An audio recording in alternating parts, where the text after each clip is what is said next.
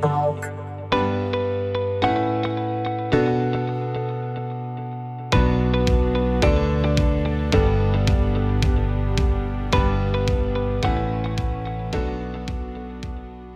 Olá pessoal, apenas um recadinho antes de iniciarmos o episódio.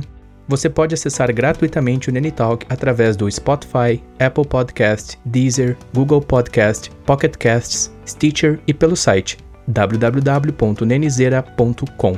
O link para o site está na descrição deste episódio. O seu feedback, sua sugestão e opiniões sobre os conteúdos das nossas conversas e sua experiência de áudio são sempre bem-vindos e levados em consideração, com o intuito de um podcast plural, somando na caminhada de todos nós. Você pode entrar em contato através do Instagram no arroba Nenitalk. Se você quiser, peço que siga, curta, comente, compartilhe, deixe-nos sua review e favorite o podcast no seu agregador e redes sociais. Feito o carreto, um forte abraço do Nene, tamo together.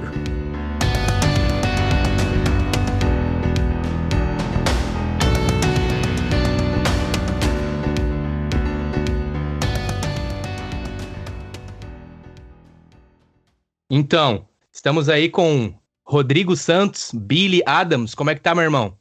Opa! Salve, galera! Eu estou bem, cara. E você, como é que tá? Porra, cara, tô muito feliz de estar aqui falando contigo, velho. De verdade. E eu já quero, tipo assim, ó, straightforward contigo, mano. Eu quero saber, como teu amigo, tenho curiosidades de entender de onde veio o apelido Billy Adams. Oh! então vamos lá, é uma longa história. Uh, isso aconteceu em 2003. Eu fui estudar numa escola estadual no centro de São Leopoldo. Famoso Vila Lobos, quem conhece sabe. e, e, lá, cara, uh, eu era o único da sala que tinha bastante pelo no braço. Assim. E a galera tudo raspadinha, assim. Daí os pinta me viu quietinho no canto. Lá, ah, o lobisomem, o lobisomem. Ah, o cara é o lobisomem, não sei o quê. Aí eu, bah, que bullying frenético, né, cara? Mas, né, vamos. Porque eu aprendi com meus tios, né, que, cara, quando a galera te zoa, não fica bravo, dá risada, porque senão os caras pegam teu pé. E aí eu não, beleza, né? Sou lobisomem, então, né? Lobisomem.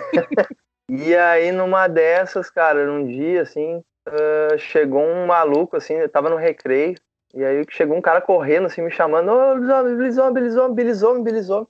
E a galera, como é que é? Bilisomem? Bilisomem. aí ficou Todo mundo, ah, então é o Billy Zome, Billy Zome. E de Billy Zome encurtou pra Billy e ficou, tá ligado? Pode crer, mano. Não tem nada a ver, tá ligado? Tem, tem gente que às vezes eu me apresento como Billy, e até esses dias eu tava numa pista de skate aí andando, e um, um menininho veio me perguntar, né, qual era meu nome, eu falei Billy. Aí ele, uhum. ah, nome americano. aí mal sabe ele que vem de lobisomem, né? Mas. Boa, isso. Uhum. E o Adams, cara, o Adams foi o seguinte, eu tava começando ali nesse meio artístico de bandas e tal, né? E daí a galera me conhecia muito por Billy, Billy, só que eu sentia falta de um sobrenome. Pode e aí eu, bah, não, não vou botar Billy Santos, né? Cara, coisa. Ah, nada a ver distinto, uma da outra. Aí eu sei que eu tava nessa, assim, eu olhei uma capa do DVD, a família Adams. Deu, ah, Billy, ah, Billy Adams, fechou, meu nome é artista. Ah, boa.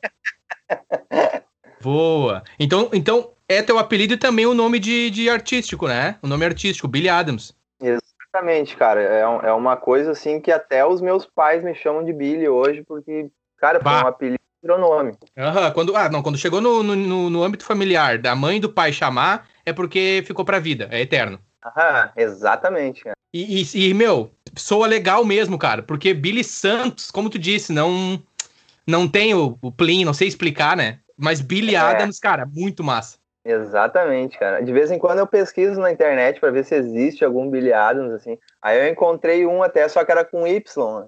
Essa era uma outra sacada minha, velho. Porque na época, quando me apelidaram de Billy, era, era uma galera muito louca, assim, meu, que. Ah, metida pichador, assim. Daí eu andava com esses negros aí, tá ligado? E os caras começaram a pichar o meu nome, tá ligado? Você... Olha aí que eu nem participava do bagulho. Eu só tava presente, assim, na, na onda, sabe? Uhum. Aí os caras botaram com um Y, eu, não, não, não, pera aí, meu.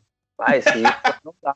Tá muito americano isso aí, vamos abrasileirar essa parada aí, vamos botar Billy com I no final. E aí os caras, ah, verdade, porque fica até mais fácil de pichar. Aham, uhum, velho, essa é mais uma história do Billy. Então, é o Billy com B-I-L-L ou só um L? B-I-L-L-I. B-I-L-L-I, e é isso. Exatamente. Até quem quiser seguir no Instagram lá, ó, uhum. arroba Billy Adams, com dois L, um I no final, e dois Ds no Adams, hein? Olha aí, olha aí o ouvinte. Então, Billy, isso aí tu mencionou, esse, esse teu, essa tua situação ali do, do início de bullying, e, cara, inteligentemente, né, o teu, o teu, o teu approach ali na... O Nene Coach começou com os termos em inglês, desculpa. Uh, é. come... o teu, a maneira como tu encarou a situação. E é bem isso aí mesmo, né? A gurizada, ela vem no bullying, vem violento, e se tu ficar brabo é pior, né, Billy? Exatamente, cara. Eu, eu era um cara que a minha infância inteira, velho, eu sofri com bullying, assim, e eu ficava indignado, velho. Uhum. Ficava enlouquecido. Eu era aquelas crianças muito buck, ficava enfurecida quando me tirava do sério, sabe? E aí foi nessa escola aí que eu aprendi a lidar com isso aí, cara. Certo. Qual o nome da escola de novo?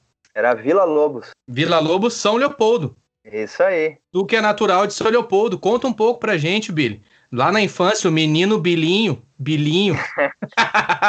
Me conta um então, pouco, Bilinho, como é que começou a caminhada lá atrás? Foi no Feitoria? Pelo que eu te conheço, foi no Feitoria, é isso? Então, mano, na verdade eu sou natural de Novo Hamburgo. Ok. Mas, mas eu me mudei para São Leopoldo em 95, cara. A gente foi para um bairro chamado Feitoria. Clássico. e muitas pessoas me conhecem por nome e, e tem uma, uma má visão assim da, do bairro por justamente ter um histórico sinistro no passado. Uhum. Era um bairro assim que era, bem, era retirado da, da zona ali de São Leopoldo e, cara, era, era muita criminalidade, muita coisa estranha, assim, acontecer. E na época, quando eu fui morar, meu, era, era muito mato ainda, sabe? Uhum. Não tinha muitas casas, era um negócio bem estranho. Minha mãe estendia roupa, meu, na, nos fundos de casa uhum. e ia trabalhar, chegava em casa de tardezinha e já não tinha mais roupa, cara. Bah. era muita coisa, meu, até filhote de gato que a gente tinha roubado também. Era uma coisa sinistra. Uhum. E aí, mano, eu me criei lá, né, desde criança. Sim. Uh, fiz amigos, enfim, lá até, nunca me esqueço das brincadeiras que a gente tinha na infância, que era polícia e ladrão, né? Eu não sei se tu te lembra dos oitão do Rambo que tinha de, de puleta. bah, total, mano. Nossa, mano, era o sonho da garotada ter aquilo lá. E Década de 90 tinha... rules. Aham, uhum, e quem não tinha inventava arminha de, de madeira, ah, de, fazia, de piscina. Fazia, aham. O negócio era criatividade. E ali, cara, eu lembro que a galera ou escolhia ser ladrão ou escolhia ser polícia. Poucos escolhiam ser polícia. E por ironia do destino, eu gostava de ser polícia, não sei Olha porquê. Hum. e essa gurizada que escolhia ser bandido, cara, assim, ó, vou te dizer que 90% realizou o sonho deles, que era ser bandido. Ô, meu, era uma coisa insana, assim, e, foi um, uma criação assim que, cara, eu tive N oportunidades de, de ir pro lado da ruindade, hum. porque como eu andava com essa piazada, essa loucura, eles queriam ser ruinzão, eles queriam ser mal. Hum. E eu ia na, na, onda, assim, só que, cara, quando rolava maldade, eu saía fora e tentava aconselhar num jeito de, de amizade, assim mesmo, sabe? Uhum. Só que os caras me tiravam, o quê? Sai daí, logo, ah, deixa a gente fazer nossa caminhada, hein? Assim, não, então faz, beleza, meu. Eu, Sim. como amigo, tô avisando. Sim. E, e nessas aí que eu perdi muitos amigos na caminhada aí, velho. Muitos mesmo, muitos foram para outra dimensão aí, outros estão presos. É uma história bem. Todo mundo odeia o Cris, assim, né? Pra quem conhece aí sabe como é que é o, a realidade do Brooklyn. Pode crer. Isso, isso falando de. Estamos falando de Rio Grande do Sul, Vale dos Sinos, São Leopoldo já bem próximo da região metropolitana, Porto Alegre, quer dizer, na região metropolitana, bem próximo à capital, Porto Alegre, do Rio Grande do Sul, para situar os ouvintes que não é, têm familiaridade com os nomes, né? Novamente, eu estou falando do Vale dos Sinos, que é próximo ali Novo Hamburgo, Campo Bom, são cidades vizinhas. O ouvinte que tiver o interesse em ir no Google Maps, digita São Leopoldo, tu vai ver que é muito próximo. E o pessoal que já acompanha aqui o Nene Talk sabe que tem muitas pessoas dessa região ali. E agora eu estou falando com o Bilão Billy, Billy Adams, que ele já é de São Leopoldo, que também faz parte dessa cena no Vale dos Sinos, porém já mais próximo à capital, e consequentemente estando mais próximo à capital, coisas mais, digamos assim, hardcore acontecem, né, Billy? Sim, exatamente. E no interior, ah. por exemplo. Não dizendo que capital é sinônimo de violência, mas nós conhecemos a realidade do mundão, né? Exatamente, cara. E, e essa história toda eu falei, assim, não para trazer uma má imagem do bairro em si, uhum. porque na verdade quem se criou e sobreviveu a essa, essa situação tem um amor, um apreço pelo bairro, assim, que foi uma coisa que eu até conversei contigo esses dias, né, Nene? Hum. Sobre, sobre bairrismos e tal. Cara, eu sou apaixonado, eu amo aquele bairro. Eu, eu, é, é como o mapa do, do GTA San Andreas, assim, que eu desbloqueei ele inteiro, tá ligado? Eu conheço tudo lá. Boa, boa. e, e lá foi onde eu me criei, né, cara? Fui vendo muitas coisas erradas acontecerem, muitas coisas boas também, né, cara? Uhum. Foi, o que, foi isso que me trouxe até aqui, na verdade. E agora eu vou entrar no, na, na área do skate, assim, né? Que foi por favor, me, por favor. E foi o que me moldou como pessoa. Uhum. Uh, desde os meus quatro anos de idade, assim, eu tive um contato com o skate muito próximo. Quatro anos? Quatro anos, velho. Eu tenho até uma foto, assim, histórica, que eu vou até postar no Dia das Crianças. Eu sempre posto ela. Porque eu sempre gostei muito, assim, desde que eu nasci, velho. Só que eu nunca tive alguém da família que andasse skate, nunca tive amigo nem nada. E eu lembro que eu enchi o saco dos meus pais pra me dar de Natal, de no... em 94. Eu ganhei meu primeiro skate. Uhum. Meu, me amarrei, curti muito. Só que como eu não tinha alguém para me ensinar, para andar comigo, foi um negócio que eu deixei de canto, mas eu amava igual, tá ligado? Sim. Eu nunca me esqueço de uma vez que eu vi uma propaganda na TV, cara. Na época que o skate ainda era algo marginalizado ao extremo. Sim. E os caras botaram uma propaganda, e se eu não me engano, era propaganda até do cigarro Hollywood, velho. Te lembra que tinha as propagandas do cigarro Hollywood? Uhum. Os caras saltando paraquedas, Isso!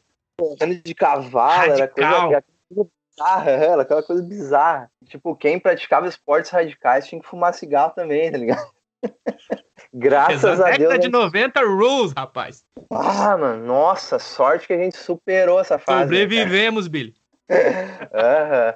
E ali, cara, por 2003, eu com 13 anos, eu fui tendo contato de novo com o skate, daí já era uma cena maior, uh, tinha uma galera da escola que andava, uhum. e aí eu, opa, arranjei a oportunidade para eu fazer o que eu gosto, né, cara? Sim. E aí eu peguei as mesmas peças que eu tinha, da, que eu ganhei ali no 94, que era o skate tubarão, que eles chamam, né?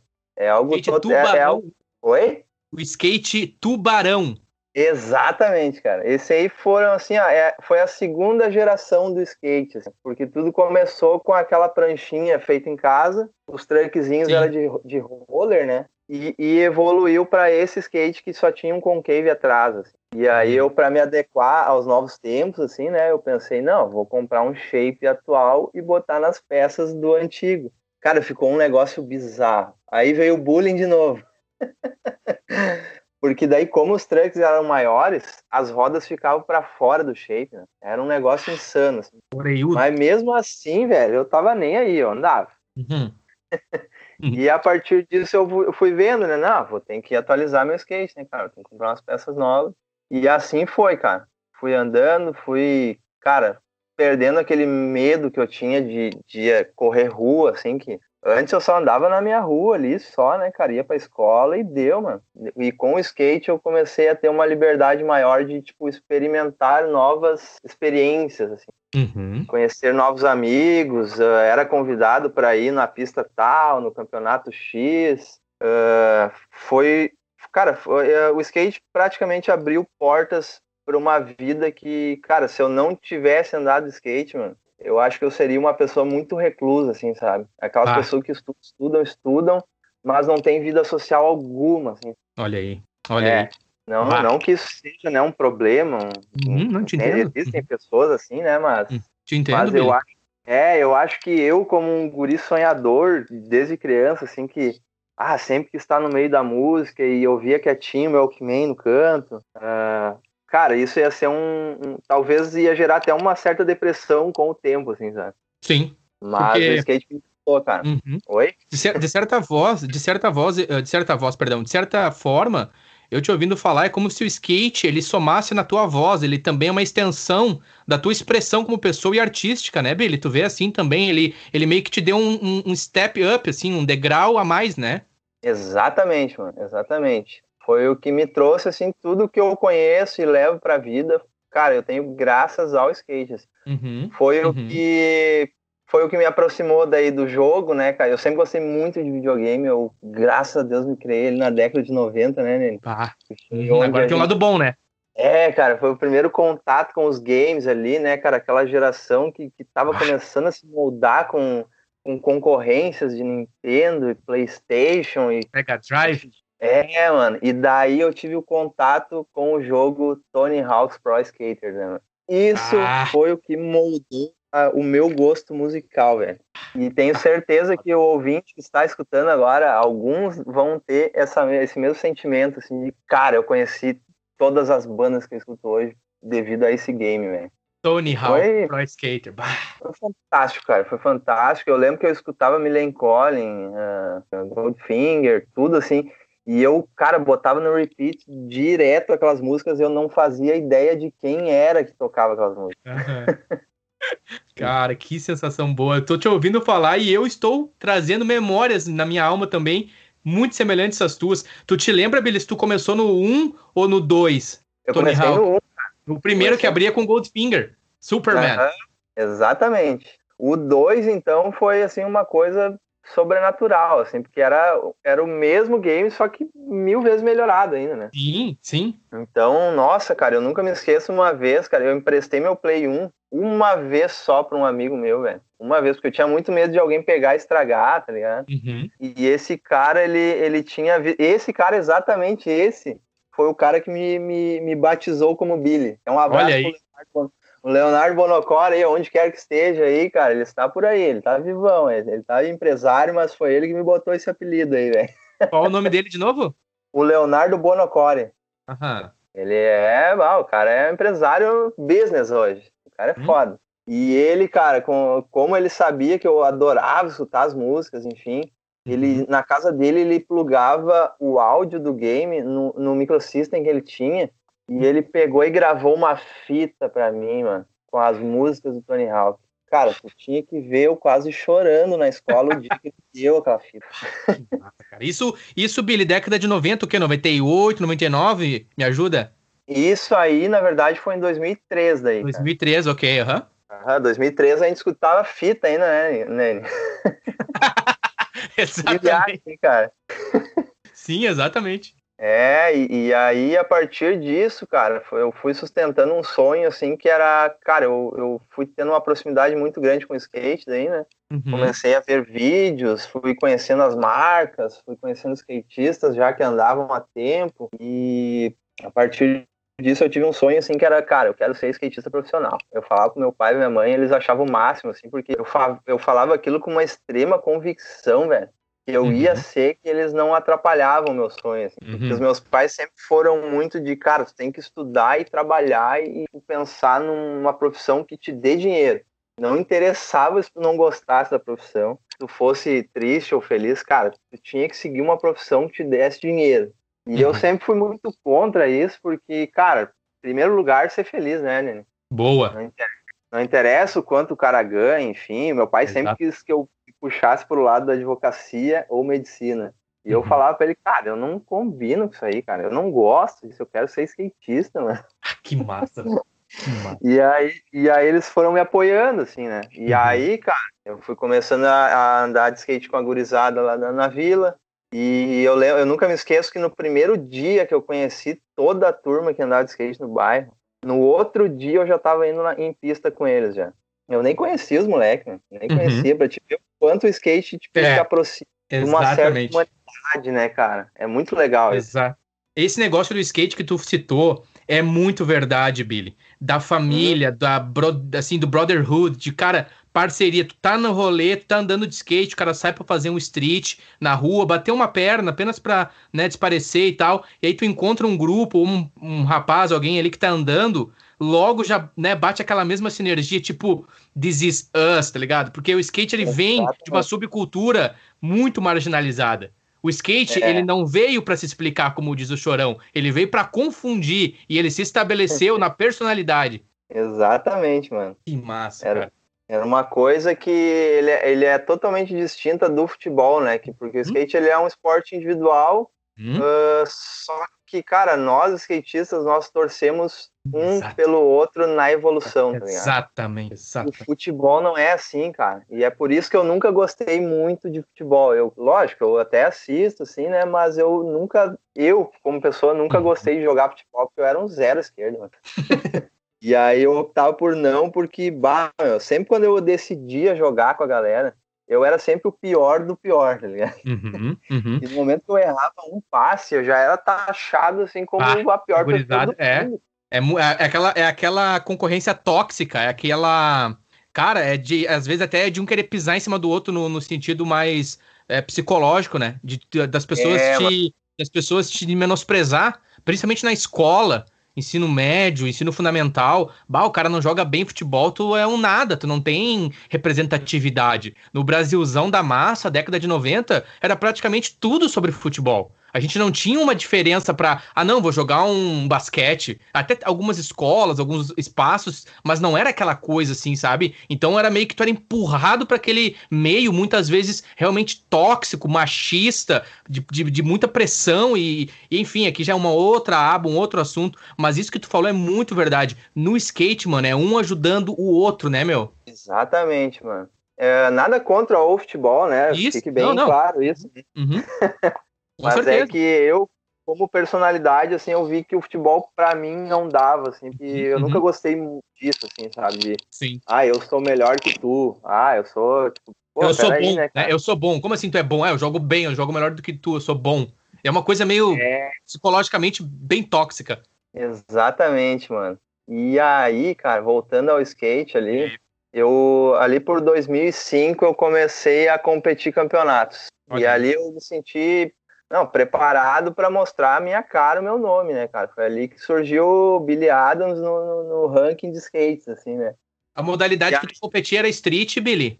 Era street, é bem de rua, assim, cara. Hum? E, e, nessa época, mano, não, é, pra deixar bem claro, assim, o quanto o skate evoluiu hoje em dia, cara. E eu até às vezes me emociono, eu vou tentar não me emocionar agora falando. Fique à vontade, por favor. Até 15 anos atrás, galera, o skate era taxado ainda como uma coisa de marginal, de, gente, de vagabundo. Gente ruim e bandido. Uhum. Exatamente. Cara, a gente era muito mal, velho. A gente, anda, a gente não tinha muito acesso à pista, porque não tinha. As únicas pistas que tinham em 2005, cara, era o IAPI, que foi feito em 2001, a pista lendária de Campo Bom City, foi feita ali em 2004, que, meu, a gente vivia fazendo translado da feitoria para Campo Bom, porque, cara, era uma das únicas pistas que tinham no Vale dos Sinos. E aí a pista da Pedra, né, que eles obviamente chamam pista da Pedra, que é ali na embaixo do trem, ali em São Leopoldo, mas uhum. ali exigia um nível mai, maior, assim, do skate, que ela, ela é muito overallzona, assim, de, tipo, de envergados. Envergado, né? É, daí a gente não, não era muito chegado nessa, nessa modalidade, porque, bah, cara, tem que saber andar muito bem para tu não se arrebentar. se arrebentar, exato, porque tu não tem, tem alguns momentos ali que tu não tem saída. Ou vai ou racha, tu não tem saída. Umas 45, mas muito pesado, te entendo? Aham. E aí, para andar de skate nessa época, o que, que a gente fazia? A gente pegava madeira velha, sobrando de construção, juntava um dinheirinho aqui ali da piazada para comprar uma cantoneira no ferro velho, um sábado de manhã e montava os obstáculos o fim de semana inteiro. E andava na rua, hum. cara. Pegava uma calçada ali vazia, montava a pistinha nossa ali, um corrimãozinho que a gente fez também. Hum. E andava ali, cara. E a partir disso, mano, a gente sofreu muita repressão policial, cara, por causa disso. Meu, era uma coisa que a gente não entendia nada. Porque a gente não fazia nada de errado, mano. A gente só tava se divertindo. A gente não quebrava patrimônio público, a gente não pichava a parede. Cara, a gente só tava andando. Uhum. 15 anos, velho. Tu acredita numa coisa dessa, mano? Tá. É uma coisa absurda, velho. Mas vamos falar de coisa boa. Vamos lá, vamos lá. Eu comecei a competir os campeonatos. O primeiro uhum. campeonato na minha vida foi um, um contest da Free Day até. Nunca vou me esquecer. Free Day marca Distância Velha, é isso? É, exatamente. Começou em Novo Hamburgo e foi pra Distância Velha ali. E aí, cara, foi ali, eu lembro que nesse primeiro eu fiquei por uma colocação a menos, eu não passei para final, mas me deixou contente, fiquei tranquilo. Tá. E aí fui competindo outros. E a partir disso, cara, pelo meu carisma, pelo meu estilo, que na época era meio, meio punk rock, assim, e se uhum. distanciava um pouco daquela galera que, tipo, era mais voltada pro XXL, o rap, enfim. O rap, uhum. É, eu tinha um certo destaque, assim, na cena por causa disso. E a partir disso eu ganhei alguns apoios, mano. E aí foi me, pô, foi me inspirando mais e mais. Eu não, você é skatista agora, mano, não tem. Uhum. E depois disso, cara, bah, depois disso eu tive um período que eu abandonei o skate por conhecer uh, o sexo feminino, né, cara? Foi me envolver com mulheres. Comecei a namorar, peguei gosto pela coisa, daí coisa tipo, ah, deixava, de... deixava de ir na sessão para namorar um pouquinho, ah, daqui a pouco eu abandonei. Só que o skate sempre esteve do meu lado, né, meu? Sempre ficou ali baixado, não. Uma hora vai voltar, guri. E assim foi, mano, assim foi. Chegou uma, uma hora que eu percebi, né, cara, que tudo na vida a gente aprende, né, mano? Uhum. Então foi uma fase que eu vi que, cara, eu não podia largar o que eu mais gostava na minha vida por uma pessoa que não respeitava isso, sabe? Uhum. Então eu larguei, terminei namoro, enfim, voltei a andar de skate valendo. Mas aí foi mais por hobby, assim, foi por amor mesmo, por lifestyle. Não uhum. tinha aquela pressão de, não, eu vou correr campeonato, eu vou ser profissional. Não, foi por amor mesmo, sabe? Sim. E assim Pode foi. Crer. Pode crer. Billy, te ouvindo falar ali, eu desenhei na minha mente uma imagem do menino Billy, o Billyzinho, Tico Brown, Tico Bray, skateboard. Tu era uma pegada mais street punk, skate, mais na veia do hardcore do punk rock, o teu estilo, é isso? Sim, exatamente. Porque, Porque, como tu citou, né? O skate, ele também. para mim, o skate, ele é. Primeiro, cara, estilo. para mim. para mim. A minha maneira que eu. Quando eu vejo um skatista, quando eu vejo ele, para mim, ele é, ele é, estilo em primeiro lugar. O que, que eu quero dizer com isso? O estilo do, do skatista, tanto na maneira de se posicionar, postura, de bater as manobras, quanto na maneira de se vestir e na track dele, no que, que ele escuta, né? Porque, para os ouvintes que não estão habituados, nos campeonatos de skate existem bandas e muitas vezes DJs que eles tocam o som durante a tua volta de skate, né, Billy? Uhum, isso aí. E aí, o skatista ali é a voz dele, é o teu momento, é onde tu vai dar a tua volta na pista, é o teu momento e tu pede a track que tu quer. Por isso que o Tony Hawk vem com esse pack de músicas, porque o skate e música não se dividem, é uma coisa só, né, Billy? É como que não tem como tu tirar, é uma coisa só, tá no core e aí vem o estilo também do skatista, seja pra banda do rap, seja pra banda do heavy metal, do trash e do punk rock. É isso, né, Billy? Isso aí, mano. E, e não que isso fizesse eu só ir pra linha do punk rock. Ah, eu só escuto uhum. punk rock. Uhum. Não, não, muito pelo contrário, cara. Eu, eu era um cara que, lógico, no meu visual, eu tinha uma pegada mais rock, assim, um pouco mesclado com rap. Tu via, era uma mescla de tudo. Era uhum. tipo um estilo Travis Barker da vida, assim, Boa. só que um pouco mais chinelo punk rock, assim, né? e, né, e nessa época eu escutava muito rap também, meu. Pô, me criei escutando rap, rock, reggae. Eu sempre tive uma, uma liberdade, assim, de, de escolhas, de, uhum. de opções musicais, assim, muito vasta. Então, eu nunca fui só para uma vertente, sabe? Eu gostava Sim. de escutar o que viesse na telha, assim. Sim. Pode crer. Mas nos campeonatos, mas nos campeonatos é, realmente, eu, eu, optava assim por um Pennywise, um Lincoln, bota aí, bota um rock and roll aí, mano. aí os caras, não, pode deixar, pode deixar, daí eles botavam. Que massa, mano, que massa. E, e ô Billy, eu quero aproveitar e fazer um gancho agora, porque eu quero entender hum. de ti, a gente já tá vendo essa tua parte dentro do esporte, do skate, a gente vai seguir é, mais à frente na conversa, voltado mais à parte do skate. Agora eu quero te perguntar, o teu contato com a música. Você citou que o skate ali com quatro anos você já despertou para o skateboard. E em relação à música, a instrumento musical, você teve contato? Como foi? Sim, mano. Na, na minha família ali, cara, eu tinha uma, uma madrinha, a Nara, uhum. até uma grande beijo pra Nara, minha Dinda aí, que ela era vocalista de uma banda. E ela era assim, ó, meu, cara, ela era a, como se fosse uma deusa, assim, para mim, porque eu lembro que eu, criancinha, eu via ela, cara. Ela era uma estileira em pessoa que não tem ideia, cara. Pra época, assim, década de 90, 93, 4, 5, ela era muito puxada pro dark, assim. Ela se vestia de preto, ela botava umas roupas muito loucas, completamente uhum. diferente de todas as pessoas que eu via. Então, uhum. naquela época, eu já achava ela, meu Deus, cara, eu quero ser assim um dia, assim, eu pensava. eu quero ser essa ovelha negra da família, assim, sabe? que massa. Então eu me inspirava muito nela, assim, e, o meu tio também tocava em banda, ele, ele, só que ele era muito puxado para Legião Urbana, essas coisas, assim. Uhum. E particularmente Legião Urbana foi uma banda, assim, que a minha família inteira escutava e eu não, não conseguia compreender muito, assim, sabe? Não, ah, não era muito meu estilo, assim, né? Uhum. Mas eu respeitava pra caramba. E a partir disso, essa minha Dinda via que eu tinha esse, esse feeling pra música, assim, ela sempre me me inspirou muito, assim, tipo, tanto é que ela me deu meu primeiro Walkman, Walkman aí, quem não conhece, né, era o MP3 player da, da, da época. Com fita, né? MP3, é, nem existe mais MP3 player também, né, fazer o quê? Não, hoje tá tudo no relógio, no celular, no Spotify, tá, tá demais hoje. Exatamente. E a partir disso, cara, isso aí era um outro sonho meu de criança, assim, cara, que era uhum. fazer parte de uma banda. Eu sempre pensei Cara, eu escutava, eu deitava de noite no meu quarto, assim, botava o Walkman, escutava uhum. rádio e pensava, tipo, eu, eu me imaginava, assim, tocando e cantando. Eu pensava, massa. nossa, que massa! Quero muito. eu pensava, nossa, eu quero muito ter uma banda, velho. Muito. Uhum. Só que eu não conhecia nada, não sabia tocar instrumento, porra nenhuma. Uhum. E aí, cara, eu fui ter os meus primeiros contatos, assim, em tocar, foi em 2008, tinha 18 anos. Sim. E aí eu já já andava com o Dudu, que foi baixista da Flanders aí, quem não conhece também. Uhum, Flanders, melhor amigo aí. Flanders 72, né? Flanders 72 de São Leopoldo, né? Isso, já citou já em alguns outros podcasts aí, né? Uhum, uhum. um salve pro Dudu, quero conversar com o Dudu também. Ô, o Dudu vai gostar muito, cara. Com certeza.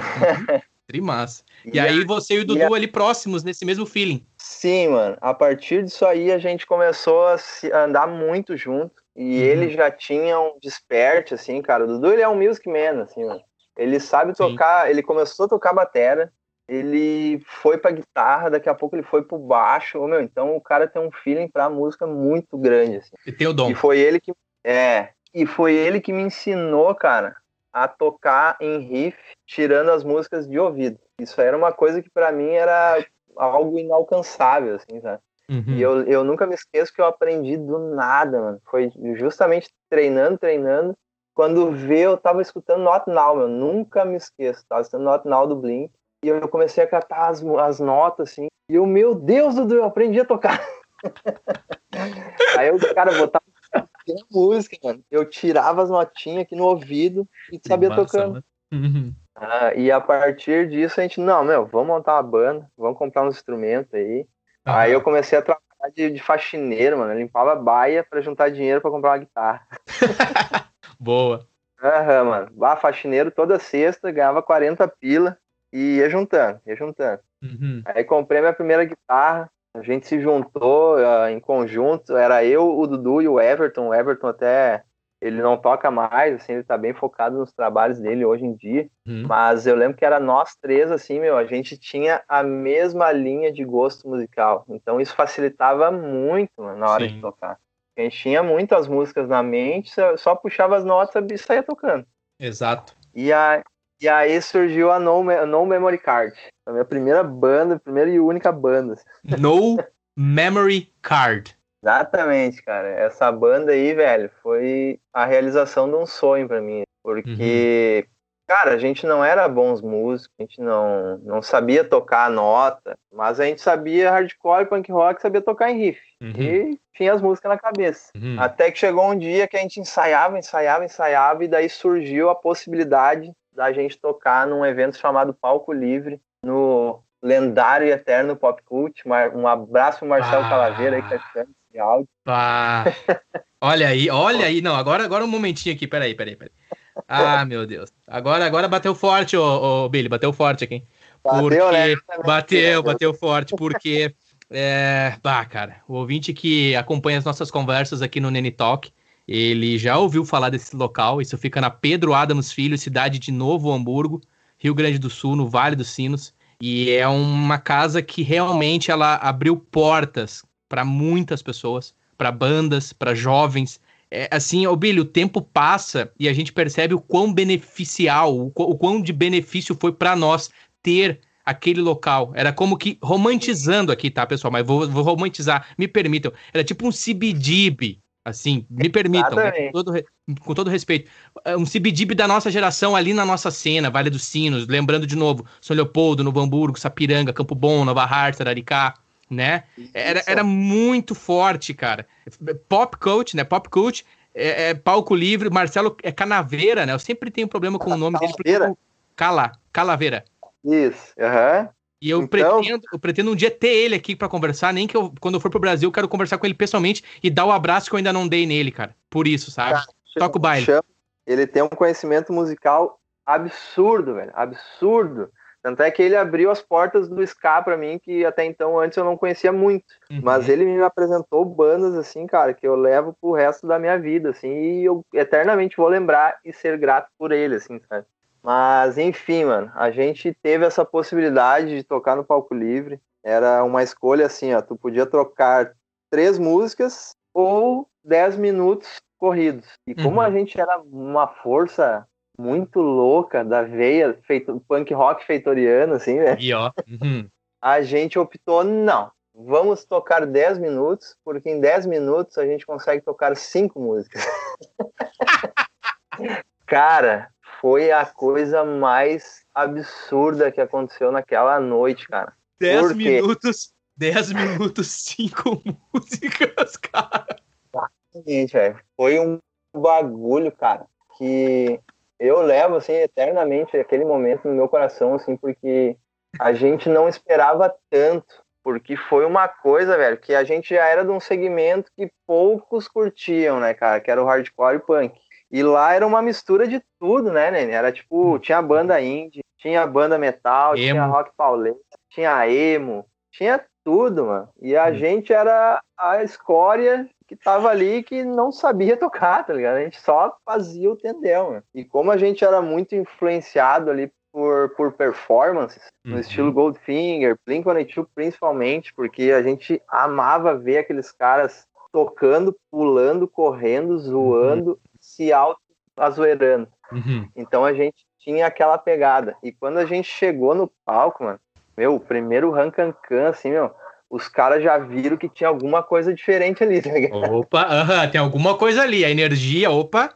Aham, e começou aquela pauleira, assim, meu, e daqui a pouco, e eu, e eu cantando e tocando, assim, e eu olhava aqueles metaleiros, meu, que até o momento tava assim, tensão esses otários, hein, mano? Uhum. Cara, daqui a pouco, 40 segundos depois, tava os negros se matando na roda punk, curtindo e rindo, e ah, gritando, assim, né?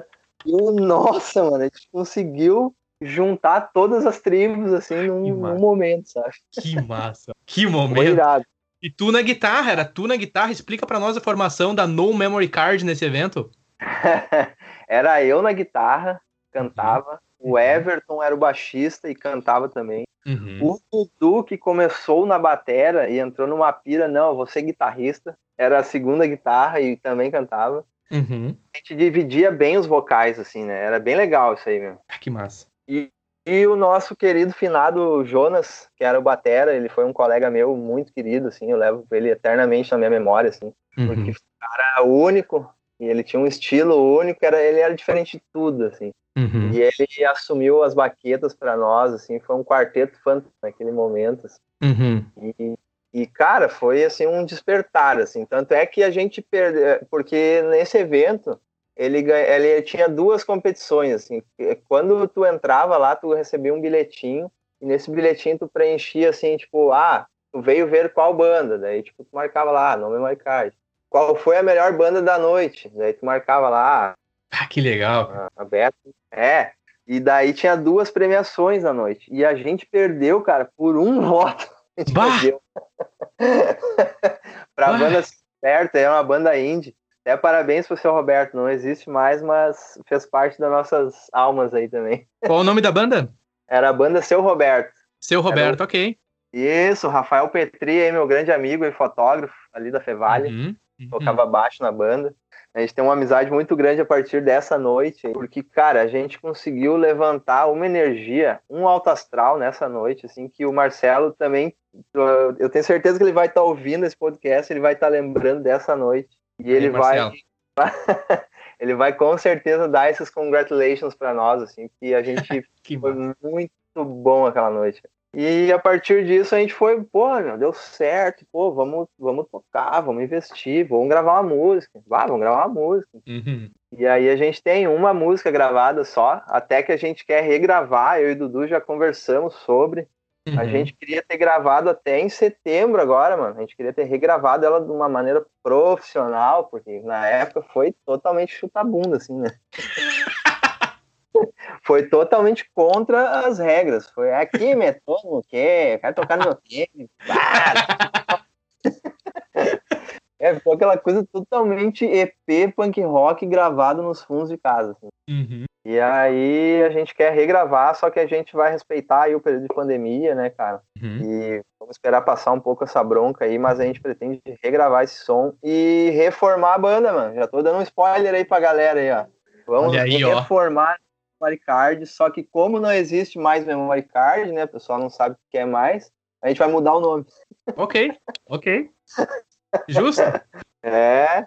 E, e ô Billy, sobre esta gravação, eu tive o privilégio de ouvi-la. Você me enviou e eu saquei a energia, tudo que tu mencionou até então, tudo que tu descreveu sobre a atitude de vocês, sobre a postura de vocês, sobre o que eu mais gosto em uma banda e em uma expressão artística, a personalidade e a honestidade. Vocês não estavam pretendendo ser nada além do que vocês mesmos. E aqui eu não tô rasgando, eu, eu, tenho que ter cuidado com isso, porque às vezes o ouvinte que não me conhece, ele pensa que eu fico bajulando, não é. Tu não precisa dos meus elogios, tu não precisa da minha bajulação. É o que eu realmente senti até eu te falei quando tu me mandou sair para caminhar, eu tenho minhas caminhadas e eu ouvi várias vezes e eu peguei essa energia naquela gravação bem crua. Realmente o tempo às vezes dava umas dobradas, mas mano, a atitude de vocês, a energia, a honestidade, a personalidade, tipo assim, isso aqui é nós, mano. Isso aqui é o nosso som. Punk rock feitoriano, né? E, e me conta o que, que a letra nos ajuda, porque eu sei o que a letra fala, mas compartilha para os ouvintes um pouco da mentalidade da letra de vocês nessa música. Então, mano, 2008 ali a gente estava vivendo uma cena do rock assim que ela ainda era um pouco viva, mas ela já estava sendo enterrada, né? Uhum. Da cena rock nacional, digamos assim. E cara, as letras era sempre aquela coisa chororô. Ai, a mina me deixou, não sei. Ai, eu não vou viver sem você. Ai, eu, a mina não sei o que. Ah, velho, a gente se irritava com aquilo, a gente pensava, puta que pariu, meu, brasileiro não quer ouvir isso aí, mano. Brasileiro é louco, quer ouvir bobagem. Melhor coisa, brasileiro é louco, mano. Concordo total, velho. Sim, mano. Viu, ouvinte? É que... Viu, ouvinte? Por que, que eu gosto tanto do Billy, me identifico com ele? Depois eu vou compartilhar um pouco de como eu conheci ele. É por isso, mano. Brasileiro é louco, rapaz.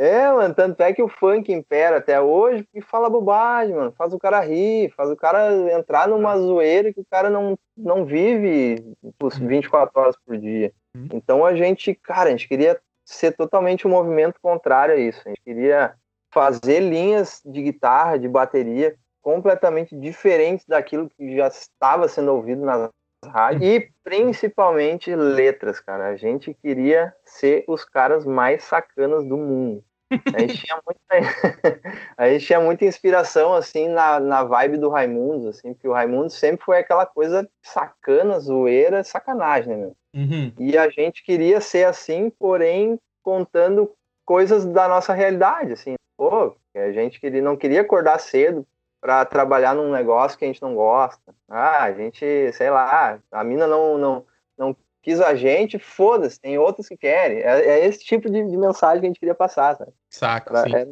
era, uma coisa para despertar aquele sentimento de, cara, tô fudido, ah, perdi o trampo, sei lá.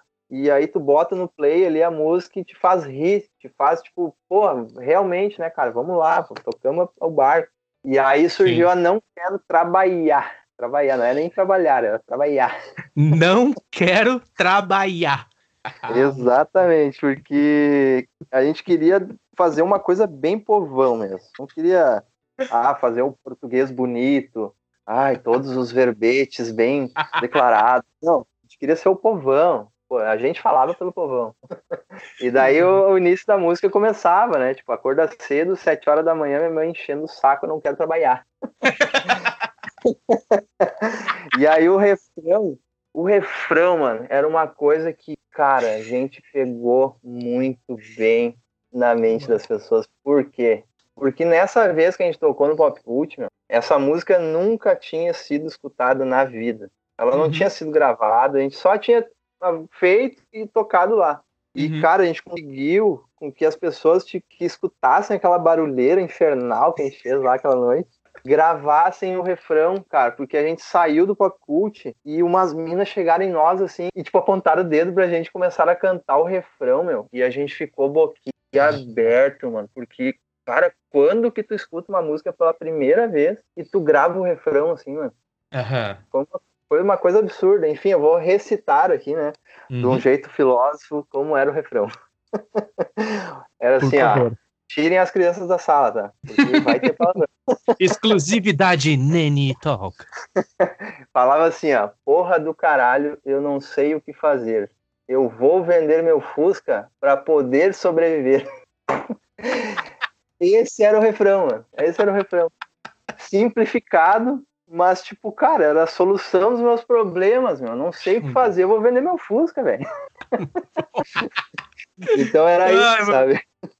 E, e ela era no ritmo rápido, eu imagino. Era rápido, mano. Era hardcore da vez. Eu imagino ao vivo. Eu quero dizer no sentido Sim. de ao vivo, ali no cinco músicas em 10 minutos. Sim, mano, a gente conseguiu essa proeza. Cara, isso é demais, Billy. Bah, mano, tá que energia boa, cara. Eu te ouvindo falar aqui, eu imagino na minha cabeça vocês, cara, sentando a ripa com a banda, velho. E a energia de vocês e a honestidade, a sinceridade de vocês. Ô, Billy, tu me permite eu compartilhar com os ouvintes como que eu te, como que eu te vi, te conheci, cara? Não, jamais, tá louco, mano? Ah, então tá, bom. Então. É, é, claro. tá mentira. Claro, meu, pô, tá louco, essa noite foi linda, né, cara? Foi fantástico. Antes de, antes de eu ter um contato é, com o Billy, pessoal, eu já o conhecia e ele não me conhecia. Era aquela coisa meio platônica, aquela coisa assim, cara, olha aquele rapaz lá, olha aquele cara.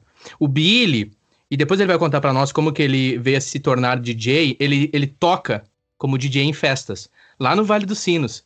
E eu lembro que antes de me mudar aqui para Dublin, nesse momento eu estou em Dublin e o Billy tá em Novo Hamburgo. Eu lembro que eu ia até. Tá em Novo Hamburgo, né, Billy? Uhum, Atualmente mora em Novo Hamburgo. Ok. Eu lembro que eu ia a Novo Hamburgo e tinha as festas lá na 3NH. Pessoal aí de Campo Bom, pessoal da região do Vale dos Sinos conhece. E havia algumas festas que eram dedicadas ao rock. Vamos ao geral, assim, ao rock. Aí quando eu digo rock, tem indie, tem emo, tem hardcore, tem punk, tem rockão da massa, tem heavy metal, enfim, rock. Isso aí. E, e eu ia, eu ia, ia eu, o Josh lá, o, o Gabriel da Mock, a gente ia, né? Porque a gente uhum. curte a música e a gente gostava também, porque era uma festa que reunia muita gente bonita, gente de estilo, era uma estrutura muito boa, a casa oferecia uma estrutura muito boa, uma qualidade de som muito boa pelo menos é. para mim, para os meus amigos, uhum. e nós iríamos. O pessoal de Campo Bom aqui vai, vai se relacionar, os meus amigos de Campo Bom, principalmente também, porque nós sempre íamos, né, até as festas. Eu lembro que havia um set de DJs, assim, um, um grupo de DJs que se apresentavam, né, e entre esses uhum. DJs estava o Billy. E eu vi o Billy tocando antes de o conhecer pessoalmente três vezes. E eu lembro que eu sempre gostava do Billy, em princípio, porque era como se eu batesse o olho nele, tipo assim, cara, eu conheço esse rapaz de algum lugar, eu conheço esse DJ de algum lugar. Sabe aquela coisa que tu tem às vezes com uma pessoa, parece que tu já viu essa pessoa antes, mas tu na verdade nunca viu vi na vida, mas bate uma energia, bate alguma coisa? E aí eu não sabia como chegar, eu não sabia como, como, né? Até porque não é assim, tu vai chegar aí, meu, tudo bem. Tem um momento certo e tal e para conversar, até porque tu estava ali também trabalhando, enfim, tocando, né? E tu tinha teu, teus, uhum. teus momentos ali para dar atenção pro teu, pro teu compromisso. Mas eu gostava muito do teu set, né? Entre os sets da noite, ali era o set que eu mais gostava, por conta das Obrigado. músicas que tu trazia. E depois, passou um tempo, eu tava numa sexta-feira muito fria, muito. e o Renan, muito fria, e o Renan, ele tava organizando um evento na cidade de Novo Hamburgo, ali próximo ao Espaço Sideral, em Novo Hamburgo, Vale dos Sinos. O pessoal que é da região vai, vai, vai, conhecer. A frente Abraço do... pro Renan, velho. Abraço, Abraço pro Renan, o Renan é demais. Uhum. E tava rolando esse evento, assim, né? Um evento de bandas e também de exposição de filmes. Era um, era um ambiente muito riquíssimo e também tatuagens estava rolando, enfim. E muito frio, eu lembro disso. E aí eu tava na frente conversando com o Renan, trocando uma ideia com o Renan na porta, na entrada, né? Eu estava junto com uhum. os amigos da banda Defina, banda Defina de Estância Velha. Um abraço pro Tijolo, pros guri lá. E aí chegou o Billy. Chegou o Billy com a namorada dele.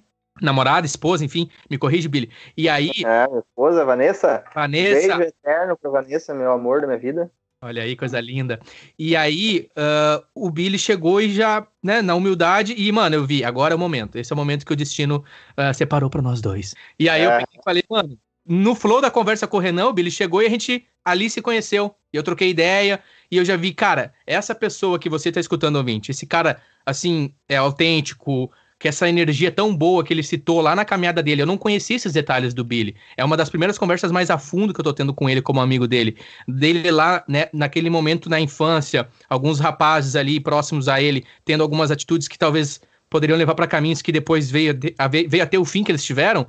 O Billy já não, né, meu? Já tendo uma resposta diferente, uma atitude no skate. Esse cara, essa energia boa, eu confirmei ali quando eu conheci ele pessoalmente. E me perdoe, ouvinte, eu tô sendo bem romântico aqui, mas é porque, cara, eu, eu amo o Billy, mano. Eu amo essa pessoa que ele é. Quem conhece o Billy sabe do jeito que ele é.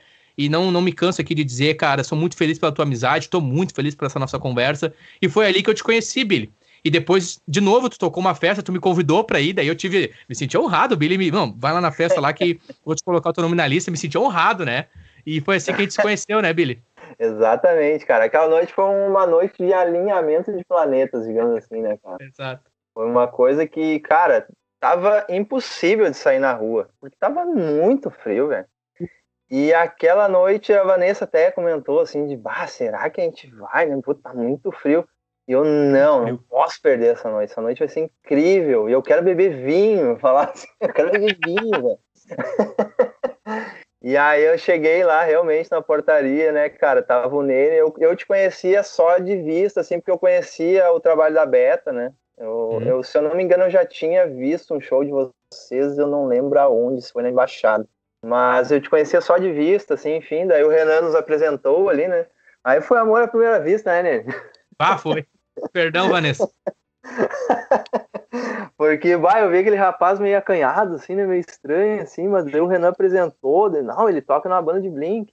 Deu, uau, que massa, não, assim, eu te conheço, sim, mano, vale, já te vi e tal. Aí foi a partir dali a gente nunca mais parou de se conversar, né? Uhum. E aquela noite foi linda, fantástica, um abraço pro Renan aí, eterno, uhum. porque, pô, aquela noite foi, assim, ó, meu, me revigorou, assim, me trouxe uma nostalgia, uma vontade de sentir aquela energia que eu não sentia desde quando o Pop Cult acabou lá, quase 10 anos atrás já, né, cara? Sim. Então foi, foi histórico, cara. Aquela noite eu quase morri também, né? Sim, conta um pouco pra nós o detalhe aí, se tu tiver morri à vontade. Essa noite, velho. Essa noite foi tão louca que eu quase morri, gente. e eu fiquei lá, eu fiquei lá no, no bar essa, essa noite até umas duas e meia, se não me engano. E aí a Vanessa tava cansada e tal, e a gente já, já tava bem filósofo do vinho já, né, cara? Tava fazendo amizade até com as paredes do, da casa lá. e aí a gente tá, não, beleza, vamos pegar um Uber e ir pra casa. Cara, nessa de pegar o Uber, eu sei que a gente tava voltando e, e, o sinal tava aberto. E assim, ó, meu, foi aquele dia, Deus, tipo, só deu um, toquinho no carro, assim, que o cara deu uma paradinha, tipo, antes de seguir, no sinal verde, Uhum. E, meu, passou um carro, velho. Ele devia estar tá uns 120 por hora, assim, meu. Mas passou, Nossa. assim, ó, cara, raspando na nossa frente, mano. Raspando. A gente poderia ter morrido na hora naquele impacto. Né? E o cara do Uber, velho, ele, ele, ele suou tão frio, cara, que o bicho foi até o caminho de casa, assim, ó, passando a mão no rosto e pedindo desculpa pra gente. A gente, cara, não, fica tranquilo, pô, tu salvou a gente, mano. A gente podia ter morrido todo mundo agora. Não, não, meu, até depois dessa eu vou pra casa, eu vou pra casa depois, meu. Ah, Foi sinistro. É, eu imagino tu me, tu me citou essa situação e enfim. Mas, ô Billy, é. deixa eu te perguntar em relação uhum. ao DJ, como que começou o teu trabalho como DJ? Compartilha com a gente, por favor, DJ Billy Adams. Cara, então essa aí foi mais uma nova fase da minha vida, assim, que eu tinha, tava tocando com a No Memory, Tava uhum. tudo certo. Aí o Dudu, ele foi pro quartel, ele serviu no quartel, né? E uhum. aí ele foi chamado para servir uma missão no Haiti. Ele ficou quase um ano no Haiti, assim, e a gente perdeu o nosso Music Man, assim. A gente ficou tipo, meu Deus, pô, o tripé agora caiu um pé, né, velho? O que, que vai acontecer? Aí Sim. a gente chamou um outro batera, o Ed, aí até o Ed não sei por onde andas nessas estradas da vida, mas se ele estiver uhum. escutando isso, um abraço pro Ed. Abraço, Ed. É, e ele assumiu as baquetas para nós em um tempo, só que, cara, foi uma fase da vida que eu estava na faculdade, eu comecei a trabalhar na minha área, o Everton uhum. começou a trabalhar em Porto Alegre, estudava direto e a gente teve alguns desentendimentos, assim, porque o Everton não estava mais naquela sintonia de banda. Eu queria muito continuar, mas não tinha como nesse clima. E aí largamos de mão, cara. Paramos com banda. Eu fiquei ah, meio, meio na bad, assim. Ah, eu amava aquilo que eu fazia. E uhum. aí eu lembro que eu conversei com o Marcelo Calaveira, perguntei pra ele, ô Calaveira, tem como eu trabalhar aí no bar? Ele tem, cara. Vem aí, eu preciso de, algo, de um assistente de palco. O mesmo Marcelo do Pop Cult. Esse mesmo, essa lenda aí. E aí eu, eu fui trabalhar com ele lá um tempo, trabalhei acho que meio ano. Uhum. Aprendi muitas coisas, foi um momento fantástico da minha vida, porque eu conheci muita gente, eu vi muita festa acontecendo, eu acompanhei uhum. muitas bandas que eu gosto até hoje, assim, lá dentro, que eu conheci lá, assim. E nesse período o Marcelo estava lançando um curso de DJs, uh, New Cases ele chamava, os New uhum. Cases. Uhum. E aí ele convidou para tocar, ele me dava um desconto, ele via que eu gostava, né, de música, enfim, eu, ah, vamos lá, né? Era o momento de eu sentir um pouquinho daquilo que eu sentia no palco, só que de uma maneira solitária, assim, né? Que eu tava tocando músicas que já estavam gravadas, mas eu conseguia uh, transmitir aquela energia pra galera, assim. Sim. Eu conseguia ver a galera pirando e gritando e dançando e correndo. Então, para mim foi muito legal, muito prazeroso. Eu consegui manter aquela minha vontade de, de fazer a galera se divertir ali. Sim. E aí segui essa linha, cara. Fui, comecei tocando pop cult, daí depois toquei na Embaixada do Rock em algumas festas. Eu fui convidado para tocar em Porto Alegre. Uhum. Uh, aí virei residente da Treza aqui em Novo Hamburgo, foi muito legal esse período também. E Sim. todo mês quase a gente fazia uma festa ali e eu, pô, eu Sim. dava o meu sangue para dar o melhor set da noite. Assim. E parabéns. É, para mim, sempre foi bem sucedido. De novo, lembrando ao ouvinte que foi lá que eu te conheci, que eu te vi, né, a primeira vez. Isso, isso. Ah, muito obrigado, cara. Porque como eu, eu sempre gostei de diversas vertentes do rock, eu uhum. não conseguia me prender a só uma, em um set de uma Isso. hora. Uhum. É, eu, eu, eu, eu gostava de, tipo, pô, eu quero tocar um indie também, eu quero tocar um. Porque eu sei que a galera curtia muito. Então, isso, cara, é uma tarefa muito difícil, cara, para um DJ. Tocar um set de uma hora e incrementar, tipo, quatro, cinco gêneros da vertente rock and roll, né? De uma maneira é. que não ficasse aquela, aquela coisa tipo, meu Deus, vou tocar um metalzão agora e vou pra um. Não, tudo era muito bem encaixado, sabe? No tempero, né? Isso, talvez por isso que eu tenha me, uhum. me, me, ressaltado, assim, em algumas festas, assim, sabe? Que eu consegui encaixar Exato. de uma maneira sutil, assim. Sim, é isso que eu me refiro. Eu lembro que durante o teu set não tinha susto. Não tinha é. susto. Eu tava, eu tava na, no flow do set e não era aquela coisa como tu citou. Vamos tocar um B.I.O.B. do System Alpha Down e na sequência tu emenda uma Avril Lavigne Skater Boy. Não tem como. É, não, é. E você tinha essa administração, você tinha essa empatia. Não, não. E aqui, sim, e aqui de maneira alguma comparando no sentido de melhor ou pior. É apenas no questão de flow, de vibração da música. Isso, cara, porque até porque cada DJ do, do meu time lá tinha o seu estilo, né, cara? Uhum. Eles honravam o estilo deles, era muito legal, cada um tinha suas particularidades, Exato. né? A Bruna Kirsch, um abraço pra Bruna Kirsch, um beijo, um grande beijo pra ela. Uhum. Ela tinha um set mais voltado ao pop, assim, né? O pop rock. A uhum. Basi ia mais pro mundo do emo, o Douglas Bento pro metal. E eu consegui englobar tudo aquilo um set de uma hora de um jeito que não ficasse quebrado. Isso era muito louco. Sim. Mas também tinha todo, né, meu, todo o conhecimento, a, todo o estresse por trás de uma festa tinha. Porque, meu, era, eu, sou, eu sou um cara muito chato, muito perfeccionista. Uhum. Então, cara, antes da festa, eu começava o meu set, eu acho que a uma da tarde, e, meu, eu parava quase umas, quase 10 horas da noite antes da festa, né? Pra eu, tipo, saber, cara, esse set tá perfeito. Esse set a galera vai chorar lá. Uhum, então, uhum. meu, eu batia muita cabeça para saber o que, que vai encaixar com o que, sabe? Sim. É, eu, eu, imagino. E a responsa, né, Billy? E a responsa. Bup é uma responsa, tá? No, no, no set, assim, no, uhum. uma discotecagem louca e tu vê que a galera não tá curtindo, é, tem que desdobrar. É. Isso. Às vezes acontecia, cara. Às vezes acontecia de eu achar que aquela música X vai bombar. Aí tocava e a galera não. Ah, não respondia, não vinha. Aham. E aí eu já tinha outras engatilhadas, né, cara? Fora do meu set, que eu sabia que ia dar certo. Uhum. E de um jeito eu conseguia virar e passar para aquela e a galera voltava pra pista. Sim, sim. É, esse, esse, esse, esse, detalhe, né? O ouvinte aí que se identifica, que talvez o ouvinte que toque também, que é DJ, ele tá bem a par, ele tem essa empatia. E muitas vezes nós vamos até uma festa, né? A gente tá mais preocupado em ter os nossos drinks ali, em curtir, a gente não percebe o quão importante é o DJ, né? O quão importante uhum. é a pessoa que está à frente do som, porque ele controla toda a vibração da festa. Ele pode ruir uma festa se ele não ele, souber, se ele não souber.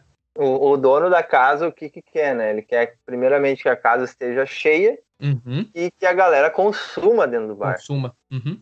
Então é uma tarefa muito louca, cara. Tu, tu, manter a energia da galera na pista a tal ponto de fazer a galera, meu Deus, eu preciso beber uma ceva, eu preciso beber uma água. Uhum, então, meu, uhum, uhum. muita pauleira, assim, mano. Era bem louca essa. é, que massa, que massa te ouvir falar, cara. Sobre, que eu também aprendo contigo sobre, né? Muito bacana, bacana é. compartilhar isso com os ouvintes, cara. Obrigado por compartilhar aqui no Nene Talk. É uma honra para mim estar aqui falando aqui, velho. Pô, que isso, cara. É nóis. Aí fica, aí fica os dois naquele looping. Ah, que isso, meu? Não, que isso, cara. Ô, oh, que isso, meu? Ô, oh, que isso, tá ligado? ô, ô, Bilão, ô, Bilão, deixa eu te perguntar. Bilão, tu não, tu não, não se sente mal falar Bilão? É que, tu, é que tu veio com essa história do Bilão, né? Acho que foi tu que falou Sim, Bilão. Uh -huh. Brincadeira. Tem um amigo meu que me chamava lá na vila, lá de Bilão, assim. Daí uma vez numa conversa minha contigo, eu te falei isso e tu pegou, né?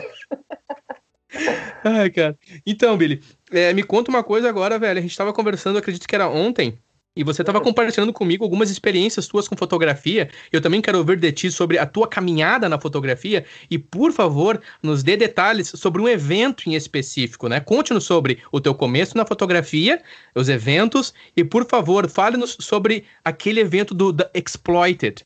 Por favor, nos conte. Ah, sim. então, mano, sabe que esse ano eu fiz 30 anos, né, cara? E 30 anos é uma idade que talvez assuste alguns ouvintes. Assim. Talvez tu, tipo, tu tem menos de 30 e tu vai pensar, meu Deus, eu nos meus 30 eu vou dar no fim da minha vida. Capaz, velho. Cara, com meu, 30 anos tem sido uma das melhores idades da minha vida, cara. Foi a melhor porque eu me sinto muito jovem, só que eu tenho uma convicção de coisas que até então antes eu não tinha, velho. E nem, Sim. cara, antes eu fazia as coisas e eu não tinha essa noção de tipo, cara, ah, olha o quão, olha, olha a veia artística que eu tenho, né, cara? Que até uhum. então antes eu não nem prestava atenção, mano, não tinha noção disso. Para mim não fazia diferença. Porque Sim. eu olho no passado, eu vejo a minha história e eu penso, caramba, meu, olha o tanto de coisa que eu fiz e até então, tipo, passava eu nem dava bola.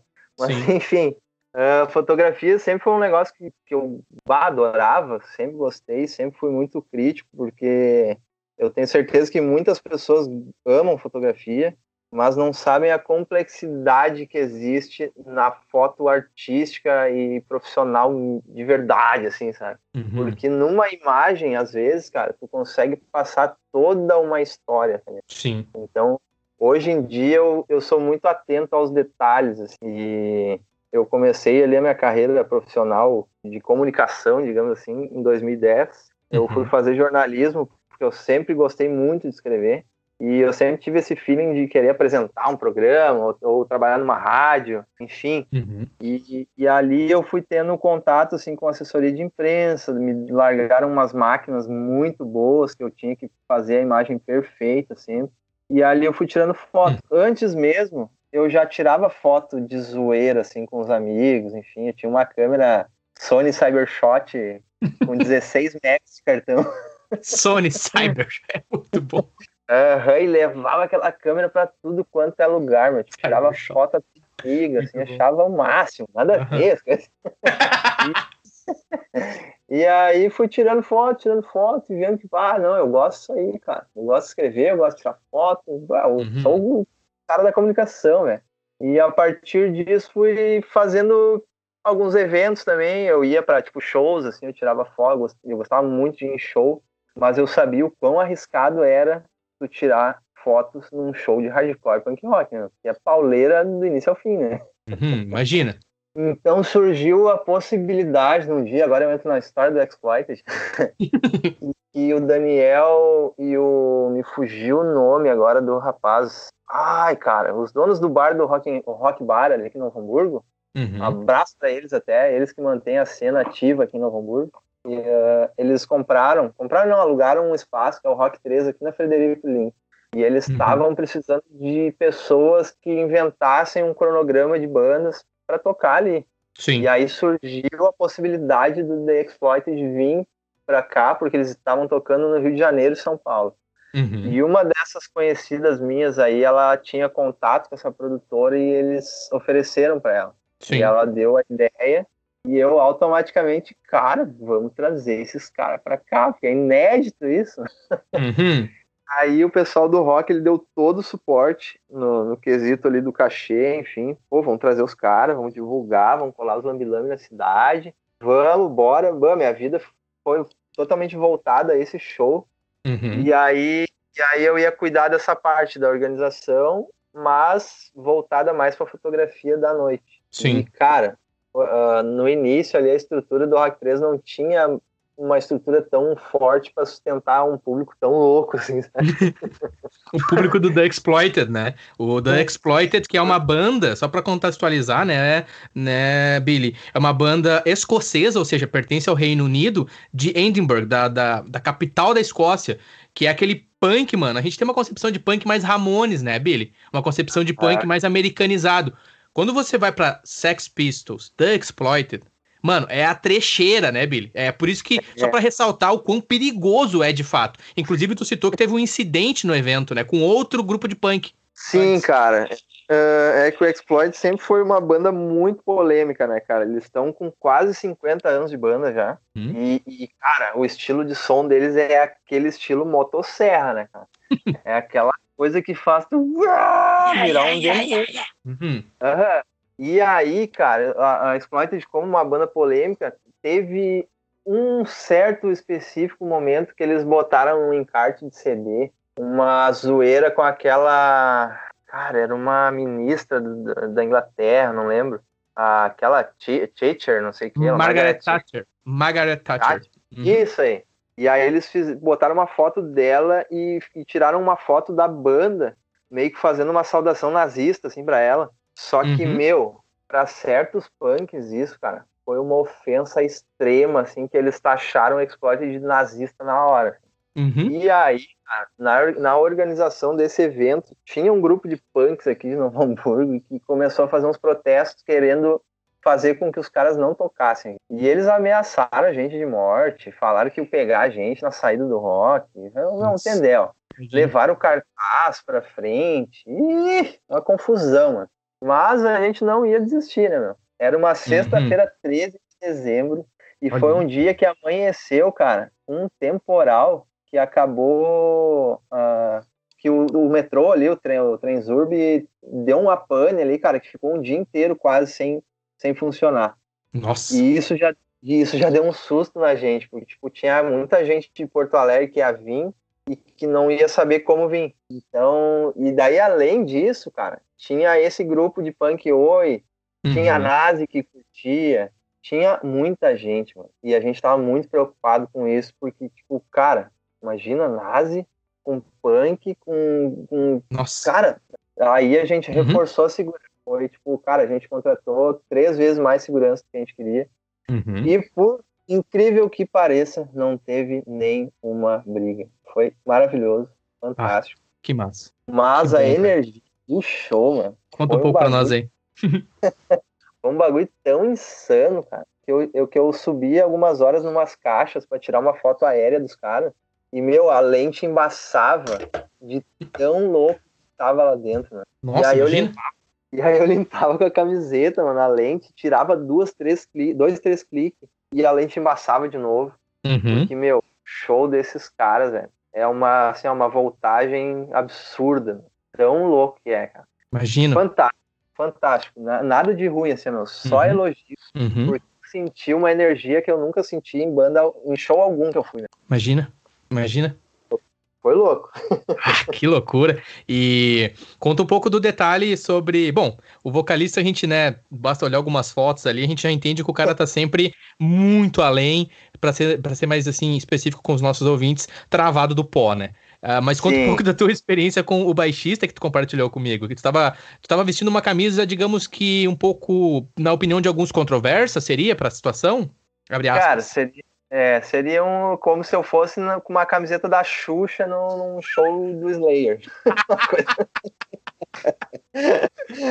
e, e, cara, eu não sei, até hoje eu fico me perguntando o que, que aconteceu comigo de ter ido com aquela camiseta. Mas, né, o cara é autêntico, né, cara? Não tem medo da é, parada. Não, exatamente. É o bilão, rapaz.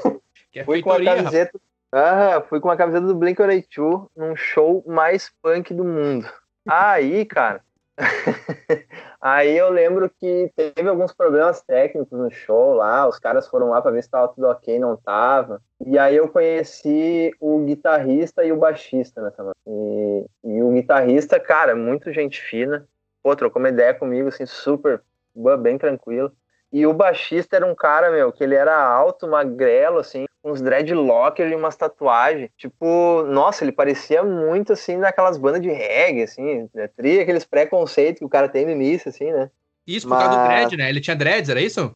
É, mano. E daí eu pensei, nossa, esse cara toca no Exploited. Daí eu, dá ele, né? E aí, meu, o primeiro momento, assim, a primeira conversa foi ele que puxou o assunto ele olhou assim minha camiseta, assim, dele, ah, uh, você gosta de Blink-182? Eu, deu tipo, meu Deus. Eu sim.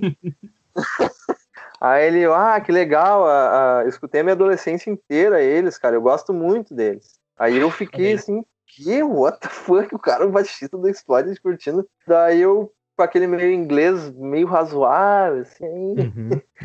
tentei questionar ele, né, nossa, cara, mas eu fico impressionado, assim, porque eu jamais imaginei, né, um baixista do Exploited curtindo. Ele, não, não, eu, eu cresci num outro cenário. Daí, se eu não me engano, ele, cresce, ele cresceu na Califórnia uhum. e aí depois ele foi para Inglaterra e daí lá ele teve a oportunidade de tocar no Exploited e ele abraçou com todos os uhum. braços dele. Uhum. uhum.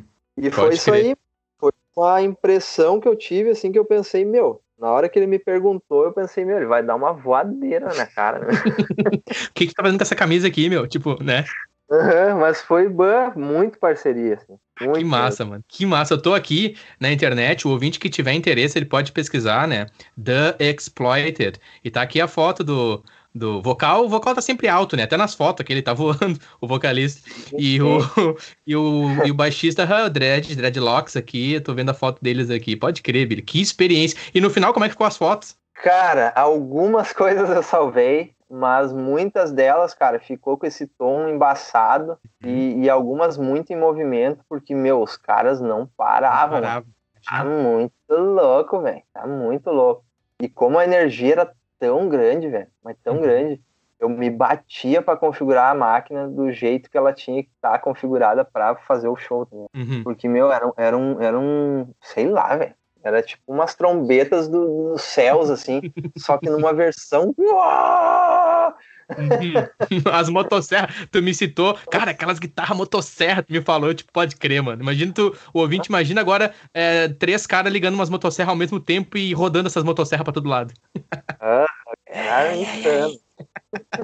Trimassa, Billy. Poxa, cara, eu quero, pra gente encaminhar aí pro, pro, pro andamento, né, fechamento da nossa conversa, eu quero ouvir de ti, Billy. Você trabalhou na Free Day, voltando agora ao skateboard. Você trabalhou na Free Day uma época, correto? Sim, mano. Eu recebi a oportunidade de trabalhar na Free Day, uma marca reconhecida nacionalmente, né, cara? E foi uma história muito grandiosa nos anos 2000 aí, porque na hum. época a gente não tinha tanto acesso a ao globalismo, digamos assim, né? A gente não tinha muitas peças de fora. Então o mercado nacional era muito bombante ainda na época e a Fidei era tava no topo, junto com o Kicks, enfim. Exato. E em 2017 eu tava procurando emprego, tava meio que desanimado, porque ah, não conseguia nada, mano, não conseguia nada. E aí eu tive uma brilhante ideia de lançar uma propaganda minha lá que chegou nos caras e os caras vieram me procurar, meu. Foi uma coisa bizarra, bizarra, uhum. assim. Quando eles me ligaram e falaram que era Free Day, eu pensei, meu Deus do céu. Porque eu, uhum, porque eu cresci vendo a Free Day. Pô, meu primeiro campeonato de skate foi da Free Day. Eu uhum. andei muito de free day, então para mim foi um marco assim na minha carreira. Uhum. Assumir uma história que eu vivi por muitos anos, sabe? Então, Sim. eu me senti num cargo assim de tipo, cara, eu vou fazer bonito, eu vou fazer parte dessa história como ninguém, assim. E dediquei Sim. três anos da minha vida ali, cara, dentro no marketing. Lá foi uma escola para mim, assim. Eu sou, assim, ó, eternamente grato por tudo que eu vivi lá dentro, porque, como eu disse, foi uma escola, eu pude exercer N funções lá dentro simultaneamente. Uhum. Às vezes, irava, assim, porque, cara, quando tu tá destinado a fazer várias coisas diferentes ao mesmo tempo, tu te atrapalha às vezes. Sim. Sim. Mas eu sempre consegui dar a volta por cima, sempre consegui superar os desafios, né, cara? Eu sempre gostei muito disso. Uhum. E lá eu aprendi N coisas, cara. Desde fotografia de produto, que eu aperfeiçoei lá dentro. Sim. Photoshop era o meu melhor amigo sempre, né, cara? Eu aprendi muito, muito. Redação. Sim. Eu contei a história de 25 anos deles. Eu, eu fiz um resgate histórico de muitas coisas que estavam perdidas na época. E, cara, eu conheci, assim, eu tive um contato com o skate nessa época, assim, e eu sempre quis ter na minha infância, porque eu pá, acompanhava, eu vivia vendo vídeos de skate, olhava os atletas, eu pensava, nossa, imagina, um dia eu quero estar tá ali, cara. Uhum, e bah. eu virei amigos desses caras, mano. Tipo, até hoje Sim. a gente troca ideia no WhatsApp, manda mensagem, enfim. E, uhum. cara, é, é prazeroso ao extremo isso pra mim, cara, porque eu não virei profissional, mas ao mesmo tempo eu sinto como se eu fosse um skatista profissional vivendo isso. Você está ali junto, né? Você está dentro ali participando, né? Na cena, na indústria, é, trabalhando. Uhum. Ah, foi um marco na minha vida, assim, cara. Foi fantástico. Ah, que massa. Eu... E lá tu conheceu o Robson, né? O Robson que é meu amigo também, gente boíssima. Isso, isso, grande Robson. Um abraço pro Robson aí. Um abraço pro Robson. Uhum. Exatamente. Gente boíssima. Eu lembro que ele me mostrava a maneira como ele desenhava alguns tênis, né? Ele que é responsável por alguns tênis da Free Day também. E eu lembro que ele me mostrava, assim, a maneira como ele desenhava, o estilo, né? Muito, muito massa, cara. E aí, depois que a gente se conheceu, uh, calhou. Olha, eu falando calhou, cara. Já é a segunda vez que eu falo calhou, português de Portugal. Uh, aconteceu de. calhou. Aconteceu de dele, de você é, ter essa, esse vínculo também, né? Que deu te conhecer, tu falou, cara, trabalho na Free porque eu vi teu Instagram. Inclusive, uhum. compartilha teu Instagram aí com nós. Ó, oh, arroba Billy Adams. Uhum. Arroba dois Billy L's. Adams. Uhum. Isso, dois L's, dois Is e dois Ds no Adams. Pode crer, eu vou também marcar no post dos episódios lá no Nene Talk, né, no Instagram. E vou marcar também o Billy lá pra galera conhecer o Billy. E aí o Robson era esse nosso amigo em comum, né? Que também é uma pessoa é. maravilhosa, uma pessoa de luz também, assim como você. Uns caras que eu bah, respeito muito e tenho muita admiração. pra esse pode crer, mano. Aí você vê as coisas se ligando, né, Billy? Eu, bah, pode crer, esse cara, a gente tem muita coisa junto, semelhante. Lembra que eu falei lá no início, quando eu tava explicando aqui sobre quando eu vi o Billy a primeira vez, era como se tu meio que já conhecesse a pessoa, mas tu nunca viu antes. É uma coisa estranha, assim, mas tu tem aquela. Eh, me, me permite aquela coisa meio cósmica, assim, não me levem a mal aqui os ouvintes. Que tu olha é. pra aquela pessoa, tu tipo, mano, mas tem alguma é energia, a gente é energia, o ser humano é energia viva, né? Uh, enfim, é. não sei se existe energia morta, mas enfim. E aí é o ser humano. e aí aquela coisa boa, assim, né, cara, que bateu assim, nossa energia legal. E Billy, eu quero te, te ouvir, se tu, te, se tu quiser compartilhar conosco aí, uh, o teu momento atual tanto é, no skate, né? Eu sei que tu fez uma session aí, tá para sair umas fotos. Nós estamos falando aqui em outubro de 2020. Estamos ainda passando por um processo de reformulação no mundo, digamos assim, né? Para melhor. Mas nos conte, ô Billy, sobre o teu momento atual. É, se tu quiser compartilhar também sobre a tua profissão, o que, que você anda fazendo aí para nós, por favor.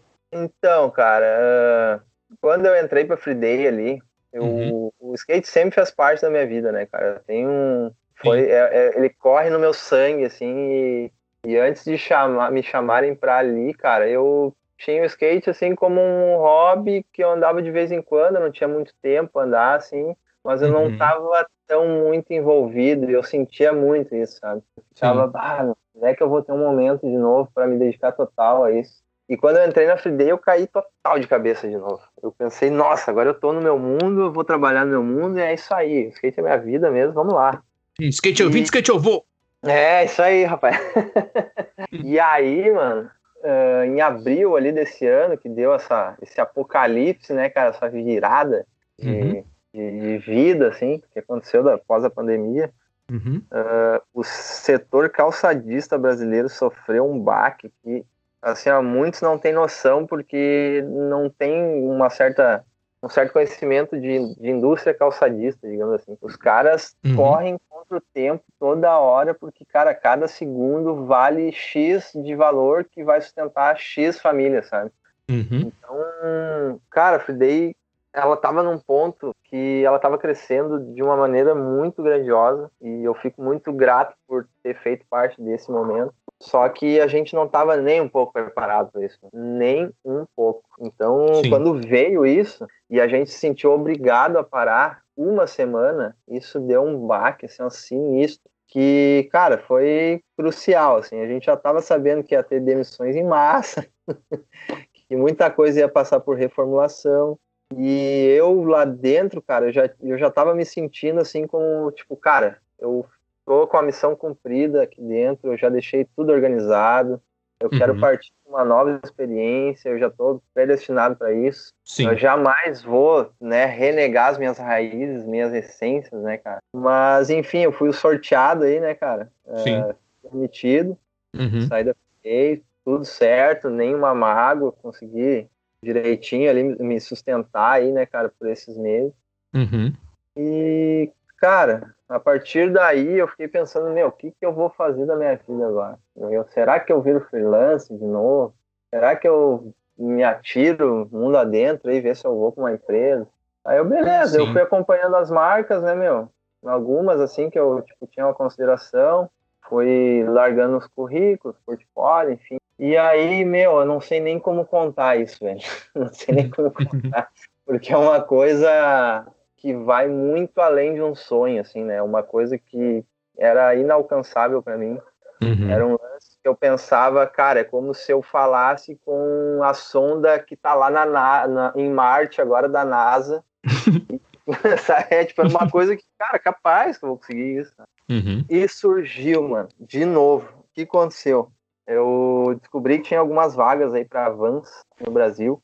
Eles estão passando para quem, pra quem não tá habituado a Vans, a Vans, a marca Vans de skateboard, a, de tênis, a, de roupa, a, a Vans. Isso, segundo, segundo a minha Dina ali de dois irmãos, ele era uma empresa de transportes, né, cara? Mas tudo bem. ok. Mas aí surgiu, cara, eu me candidatei, botei a cara a tapa, os caras ah, curtiram muito meu trampo. E, cara, uh, sem mais delongas, assim, teve uma, uma história por trás ainda, uhum. mas eu já vou dar o, o final, assim, que, cara, eles me chamaram e eu fiquei, cara, eu fiquei olhando pra minha janela, assim, cara, como assim? Como um cara da feitoria que se criou na vila lá, mano, viu cada coisa absurda que não tinha perspe perspectiva nenhuma de ser, sei lá, de trabalhar numa grande empresa, enfim uh, conseguiu esse feito, mano. Uhum. E até o momento, velho, eu nunca me dei conta, assim, de, de quão bom eu era, não querendo me achar agora, né? Uhum. Profissionalmente, uhum. Te entendo, mas eu te entendo, Billy. É aquele orgulho que eu, inclusive, compartilhei contigo que eu tenho, da tua capacidade, competência. Sim, porque eu sempre fiz as minhas coisas correndo, sempre fui evoluindo, crescendo, mas eu nunca me dei conta do que eu tinha deixado e evoluído para hum. chegar até esse momento. Então foi uma coisa assim que, cara, até eu aceitar, meu, que tipo, cara, tu vai trabalhar na Vans, velho. As pessoas, tipo, o Dudu passou um tempo aqui em casa e às vezes ele falava, meu, tu já tem, tu tem noção, mano, tu vai trabalhar na Vans, velho. Que massa. E eu ficava assim, tipo, meu, eu não, não, sei, mano, não sei, mano. E agora tô lá, mano, eu tô lá, entrei assim, meu, de cabeça, eu me sinto assim, meu, um profissional assim muito honrado, muito honrado. Eu tenho uma equipe de trabalho assim fantástica fantástico, eu amo eles, cara. Eu, eu lógico, eu conheci eles semana retrasada, né? Hum. As, cara, é recente, é, né? A tua entrada ali, né? Recente, isso aqui é isso. brand new. É recente. E... Mas é uma sintonia, assim, cara, que eu sempre quis ter em outras empresas, que é tipo, todos eles, cada um é destinado para uma só função, uhum. e todos eles estão em prol da evolução e crescimento total da marca. Então isso é fantástico. Olha aí. Não tem, é, não tem aquela coisa de tipo, ah, eu me destaquei, ah, ele tá querendo se achar, ah, ele tá querendo passar por cima de. Não. É um time. Cada um, é, o meu, é fantástico. E para quem não sabe, a Arezo, né, tem, tá com a licença de operação da Vans, então eu basicamente trabalho para Arezo, mas voltado literalmente para a marca Vans. Né? Então, meu, é uma realização de um sonho que eu nunca tive, assim, que é, para mim era inalcançável. Sim. uma vaga concorrida. Eu lembro que a gente compartilhou conversas no período em que tu estava é, saindo da Free Day e participando do processo seletivo. Em princípio, uhum. aparentou que não seria para você a oportunidade, então aconteceu. E a gente teve em contato, foi uma sinergia muito boa. Eu tenho, inclusive, aqui só um parênteses, eu tenho um áudio teu de uma situação ali pessoal em relação a, um, a uma questão familiar que, um, enfim, uma pessoa que você ama teve dificuldades em relação a esse vírus e veio a passar, né, veio a, falecer, e eu vou compartilhar esse áudio na sequência dos nossos episódios, porque foi muito linda a maneira como tu colocou e a maneira como tu te posicionou, dado o teu momento, visto que naquela época, naquele período ali, isso é recente, pessoal, tu estava é, desempregado, sem algumas certezas, como todos nós, inclusive aqui o ouvinte que talvez esteja no momento também de incertezas, não, Nene Talk não é autoajuda, eu não tô aqui para regrar e dizer o que, que é, o que, que não é, quem sou eu, né, Billy, nós não estamos aqui para isso, mas nós, o propósito do Nene Talk, ele começou no início da quarentena, é para mim, primeiro, estar em contato com as pessoas que eu amo, os amigos que eu tenho, e compartilhar coisas boas, e compartilhar uhum. boa energia, sabe, Vini, oh, Billy, e... E eu lembro que você compartilhou comigo a situação, eu tenho esse áudio, eu vou lançar esse áudio. E na sequência você já, mano, consegui a vaga na Vans, tu me mandou um áudio aquele dia, era uma segunda-feira, se não me engano. Que tu me mandou, meu, eu tô dentro. Cara, eu fiquei tão feliz por ti, velho. Mas tão uhum. feliz, meu. Que eu lembro que na tua voz eu, eu pegava assim, mano, ele tá demais, ele tá, tá voando, é, sabe? Aquela coisa sincera de amizade, assim, né, meu? E acontece basicamente na minha, na minha cidade, abre aspas, né, o bairrismo aqui. É uma competição de bairrista, né, o, Rodrigo? Quem é mais é. bairrista aqui, né? O ouvinte que não é gaúcho deve pensar, mas esses gaúchos, pelo amor de Deus, não tem como, né? Mas na cidade de Campo Bom, que é onde é baseado a Arezo, né? A qual você trabalha para Avança. Uhum, isso aí. Uh, devo contar um pouco daquela desse, desse Fica à vontade, fica à vontade. É uma questão pessoal tua e eu respeito, fica à vontade. Não, não, cara, eu até gosto de falar sobre isso. Fica à vontade. Porque acredito eu que isso possa motivar algumas pessoas a encarar essa dificuldade de uma maneira diferente. Sim. Porque, porque o que acontece? Nesse momento que eu estava uh, procurando emprego, que daí surgiu essa oportunidade na Vans, uhum. uma tia minha, velho, eu chamo ela de tia porque ela fez parte da minha família, assim, ela, na verdade, ela era minha vizinha de muro. E ela é mãe dos meus melhores amigos e cara, ela acompanhou a minha trajetória desde os meus 13 anos, que foi o início de tudo. Então, tipo, cara, foi onde eu literalmente o Billy nasceu, uhum. onde eu conheci tudo na vida.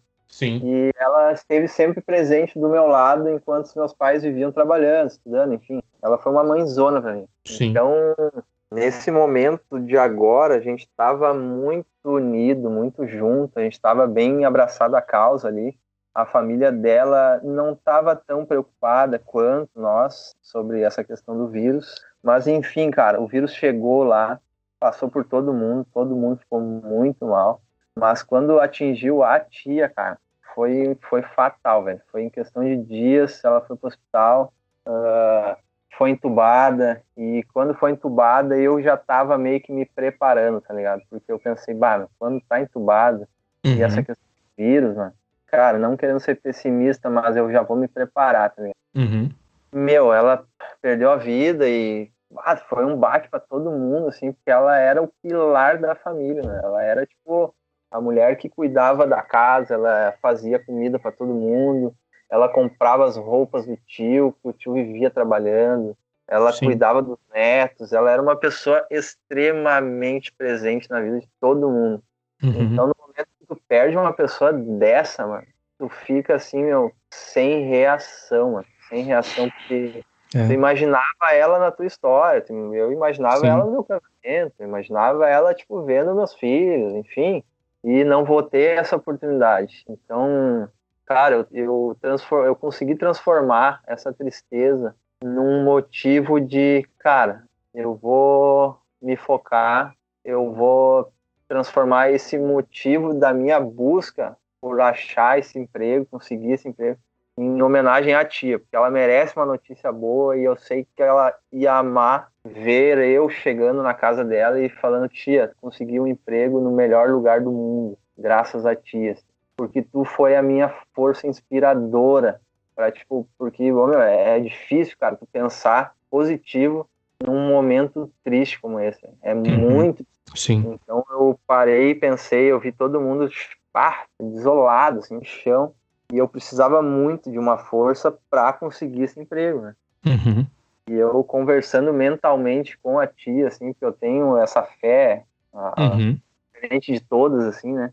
E eu conversei com ela e eu falei, tia, eu vou trabalhar lado a lado contigo e a gente vai conseguir e eu vou te dar de presente essa minha conquista. E consegui, cara. E foi um Ah. bagulho assim, muito marcante para mim. Eu quero que muitas pessoas infelizmente estejam passando por isso consigam de, de alguma forma transformar esse período de tristeza numa força de superação, sabe? Uhum. Uhum. E é isso. Bah, eu te ouvindo falar que eu quero te agradecer de novo por agora em especial esse momento que é pessoal teu, eu não quis tocar porque é uma questão tua, mas te ouvir falar pra mim, enquanto você falava já me, me fortalecia muito. Eu sou uma pessoa emotiva, então eu tô aqui Sim. segurando as lágrimas pra não tornar isso aqui um, um programa do Gugu lá, um Domingão do Faustão, que, né? Arquivo confidencial! enfim, não é essa a questão, mas acho que a energia, a tua postura, enfim, Billy, ah, cara, obrigado, mano. Obrigado, obrigado por compartilhar com a gente. Obrigado por enriquecer ah, a conversa e por participar aqui do Nene Talk. Muito obrigado, Billy. É isso, tamo junto. Ah, show de bola, cara. Assim, ó, vontade de dar um abraço, meu. Vou ver se eu consigo enviar um abraço ali pelo WhatsApp, enfim. Mas, enfim, quando, quando for aí, você é uma das pessoas que eu quero é, conhecer, estar. Eu digo conhecer, é estar perto pra gente é, dar um abraço e jogar um videogame, conversar, e enfim. Isso Trimassa. aí, mano. Trimassa, trimassa, cara. Isso aí, cabeça erguida e é nóis, mano, na caminhada. Pô, Billy. Enfim, vamos amarrar aqui o Wrap It Up. Let's wrap it up. Uh, vamos lá. Cara, a gente falou então no, do nosso amigo Billy aqui, Billy Adams, Rodrigo Santos, né? Cara, Yeah. from Feitoria São Leopoldo, né? Região metropolitana do Rio Grande do Sul, esse gaúcho, esse cara que, que nos dá orgulho, um cara de luz, né? Que lá na infância, brincando com as espoletinhas do Rambo, ele já É. escolhia ser, digamos assim, do lado bom, né? Vamos dizer assim, aqui o ouvinte não nos, nos, nos julgue, por favor, que a gente entende as questões sociais, mas aqui já tendo aquela atitude de fazer o que é certo, né, Billy? De fazer o que é luz, daquilo que é bom. E aí ele entra junto com o skate já aos quatro anos, ele já conhece o skateboard que impacta, né? Impactou a tua vida. Junto também com o skateboard veio uma maneira de se expressar. O Billy se encontra então também já dentro de uma cena de punk rock, de hardcore. E aí ele já tem a sua banda No Memory Card, tem apresentação de show, tem contato com o Marcelo lá no Pop Cult Novo Hamburgo. Dali tu já consegue também ter um acesso à parte de discotecagem com DJ, que foi aonde Aham. esse que aqui vos fala, esse menino Nene aqui, teve o privilégio de te ouvir performar ao vivo e espero, assim que passarmos esse período, que posso vir a voltar a, a te ver performando ao vivo de novo e depois eu quero te ver também com a banda, afinal de contas você nos trouxe aqui essa notícia, né, de que há planos para voltar a banda junto com o Dudu. E cara, Uhum. é isso, mano. Falamos também sobre teu é, começo né, na profissão, junto também com a cena do skate na indústria, agora já né, falamos sobre tuas conquistas profissionais e atualmente é uma pessoa que está constante em Campo Bom, né? Visto que você trabalha lá agora e eu fico muito feliz por isso, porque eu amo Campo Bom, né? É o local onde eu nasci e me desenvolvi. E inclusive aqui quero aproveitar um salve a todos os ouvintes, né? Mas em especial ao pessoal que está no Brasil, Rio Grande do Sul, lá no Vale dos Sinos. Um abração especial. E pra galera da feitoria, por essa pessoa que é o é o Rodrigo Santos.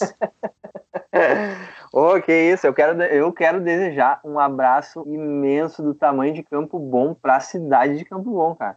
Porque que fantástico, né? que vibe boa.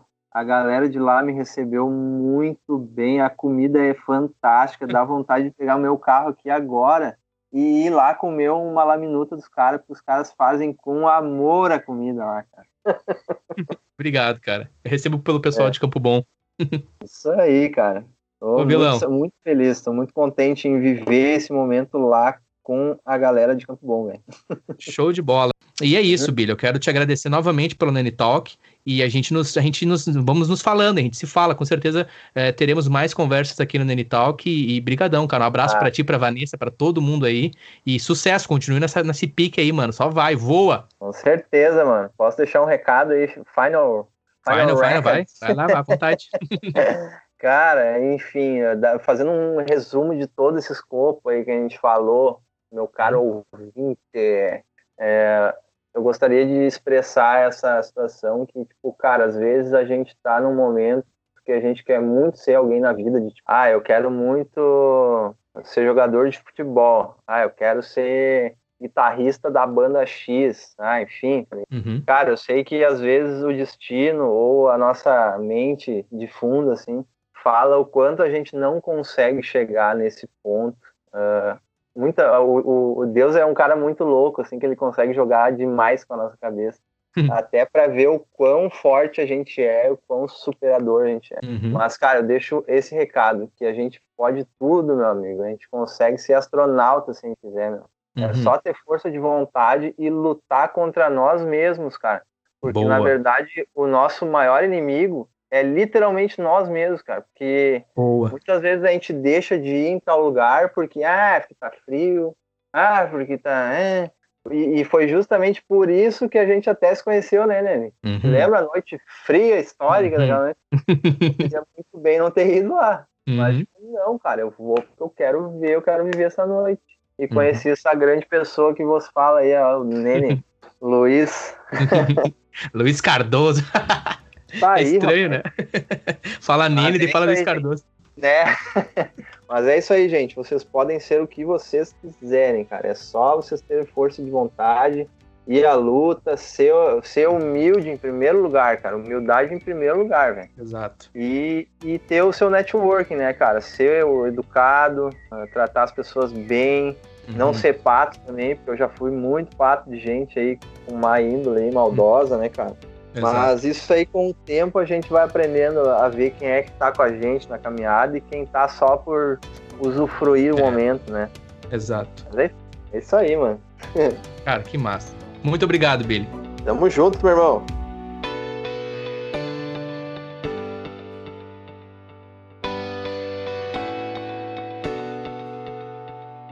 Obrigado por escutar este episódio. Talk.